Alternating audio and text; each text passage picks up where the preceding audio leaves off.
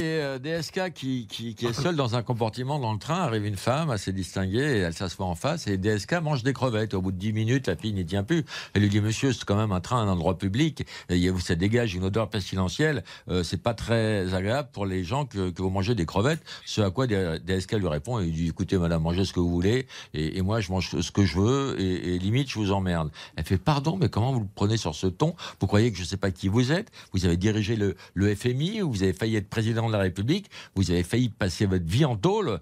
Moi, vous m'impressionnez pas du tout. Regardez, baisse la vite, elle balance les crevettes. Et là, ils s'engueulent et tout. Ils sont limite d'en venir aux mains. Ils font tellement de raffus qu'il y a le contrôleur qui arrive Il dit Qu'est-ce qui se passe?